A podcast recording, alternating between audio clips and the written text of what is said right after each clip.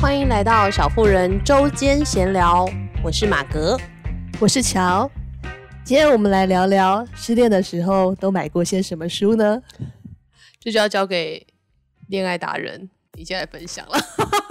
为什么？因为我我其实觉得这个话题很有趣，所以想要在这个时候跟大家分享。因为失恋的时候，这就是会买一些你平常不会做的事，你平常不会买的书。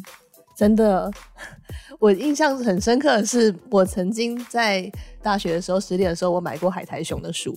其实海苔熊，我觉得大家都很，它算是蛮有名的一个心理学、心理智商，对对，心理心理相关的就是书籍的撰写者。其实我觉得应该很多人是真的有读过他的书。但是我要在这边声明，就是 我自己是一个不会买什么心灵励志类或者是什么心灵启发啊、心灵鸡汤的东西，不要给我心灵鸡汤，你知道吗？我真的是极度讨厌心那个心灵鸡汤的人。但是呢，因为那时候失恋，你知道你很沮丧，走进了书店，然后你就看到那时候正好在热销的书，我记得好像开头是什么《怦然心动》什么，我有点忘记书名，完蛋了，完全没做功课了。就你看起来你真的很对他很不熟哎。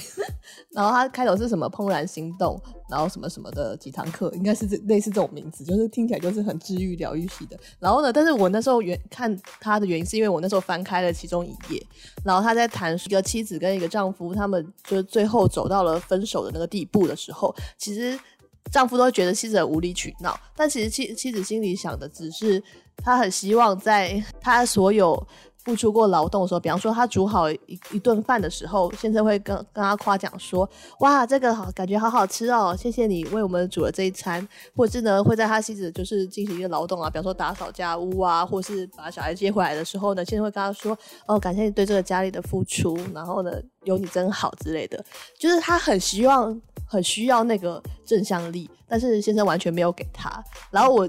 当下看到那个时候，我就哭出来，因为我觉得当初在恋爱的时候，我们也是失去很多沟通，然后最后你永远都只有看到对方负面的地方，然后永远都不会看到对方付出的地方。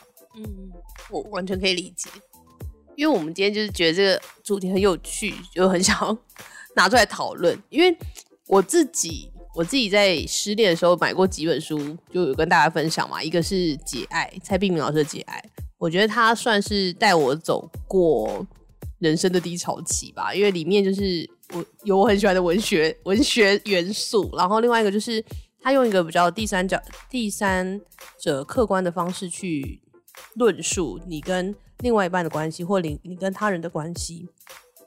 我觉得那有一种把我自己从情感的那种剧痛感里面抽离出来，或者是梳重新做了梳理，我觉得算是蛮感谢有这本书。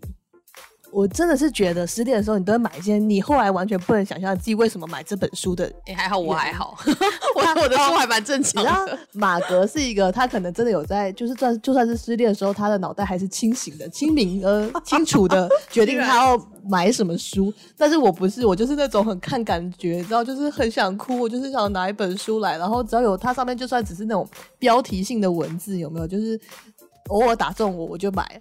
但是我记得当年，你只是想要温柔的被对待啊，就是 对对，你看我要特别出一个书名，对对对，他找那个书名有有 catch 到我，但是我那时候就是失恋的时候，当年失恋的时候，刚好那时候热销的一部那个就是杂文集吧，就是大 A 写的前女友，好像是这个名字，好像跟什么书都不熟，没有，他就是前女友，哦、然后我其实那时候。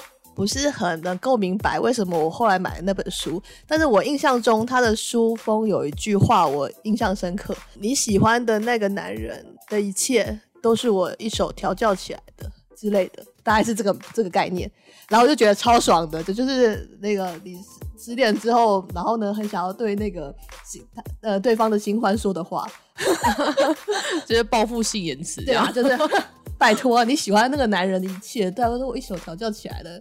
你喜欢他什么时候会帮你干啥干啥，那都是我教出来的，好吗？就是不要觉得太自豪。对，就是有这种感觉，所以我后来就买了那本书。但是其实那本书扣除掉这点之外，我觉得它让我感到一个，就是其实也算是老生常谈了。但是你在失恋当下，你不会想到，你会觉得你喜欢这个人喜欢这么久，然后你的付出的一切好像都成空，然后你也不知道以后会不会遇到一个像你这么爱这个人一样这么爱的那样的人。然后，但是那本书就是他也是前面很大一段铺陈，他的失恋的时候过得多么苦痛啊，从从那个恋爱到分手，然后呢多么苦痛的一个过程。然后，但是呢，他最后就会给读者一个希望，就是他后来遇到了一个更好的人，这样子，就是他会告诉大家说，其实无论你当下是怎么沮丧，怎么呃难堪，觉得这一切都再也看不到希望，但是其实，呃，你放的长远来看，你还是可以遇到一个更好的人。呃，虽然大家都觉得屁话，但是我还是觉得 这个很受用。对，当初我也是这样子走过来的。对啊，没错。我觉得，我觉得这个真的是，我觉得我们两个就是不同的脑，我跟乔就是不同的脑。我我就是连在失恋的时候都是头脑很清明的。我的妈呀！就我自己买的书，就是刚刚讲的那个《解爱》，你看这么正经八百的书，然后还买过《关系黑洞》。哦，乔那时候送我关系黑洞，然后我自己还买了他的，欸、不是吧？欸、是不是我送你的是情绪勒索两本，然后后来我又买了关系黑洞，你看也是一个正常到个爆炸。然后我第一次失恋的时候，我我读金刚经，哎，Hello，是这不是个正常人才做的事情？对，我没办法想象自己失恋会想去读金刚经。哎、欸，金刚经这是一本很棒的书，在这边乱推一通，因为它里面讲到那个啊，过去心不可得，现在心不可得，未来心不可得啊。你不可能一直去抓着一个你得不到的心，然后就是自己自我痛苦吧。就是一个抓不到的东西就抓不到啦，你只能跟自己在一起，或跟当下在一起。我的我那时候觉得那句话让我蛮释然，虽然可能是乱解释一通。我觉得就是在失恋的时候是一种，你就是需要得到一些情绪的疗，就是疗愈啦。所以我们今天早上就讲到这个话题的时候，觉得很好玩，就是没有想到大家在面对一个情绪。情绪波潮的时候会有这么多不同的反应。我觉得与与其读那个《金刚经》，我觉得《西藏的生死书》反而有一段我印象很深刻，就是其实那本书对我来说是还有点硬，但是那一段话我觉得很适合放在就是失恋的人身上。我决定直接来读一下，可以吧？可以啊，读吧。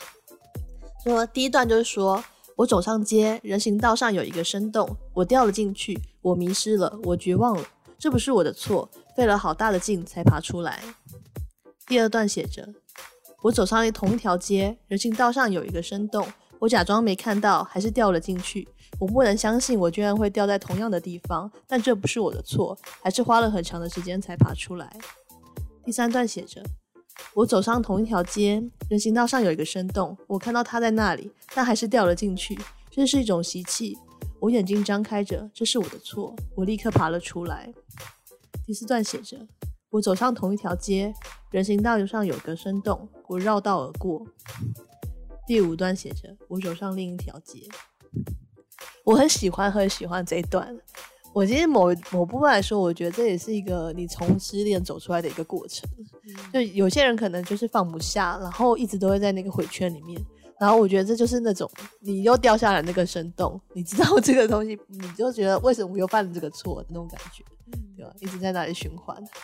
但其实他本来不是要讲一个失恋的概念，他应该是在讲一个悟道，或者是你在人生的那个道路上的一种就不断的自我追寻。我猜测他是不是仁波切还是谁 写的一本书？我从来没有认真看过那本书，但是之前朋友引用这段的时候，我就一直印象深刻，我就把它找来读，就读这一段，很不负责任。不会，至少他有给你一些影响。我很需要被这种治愈。我觉得我们的中间闲聊啊，希望在这个过程当中可以带给大家一些。就是关于读书里面发生的乐趣，然后我们会把就是我们感受到或者是觉得好玩的地方跟大家分享，也邀请大家会喜欢上读书的感觉。欢迎大家也可以在下面留言分享你们读书的经验，或者是失恋的时候买的时候买了什么怪书。没错，我想知道大家不一定是怪书了。哎呦，我就想知道大家失恋的时候买什么怪书啊？好啊，这样我当初来就买一本比较正常的，就是陈雪的那个恋爱课。我觉得可以买了，但是我现在也想不起来到底讲了什么，完蛋了。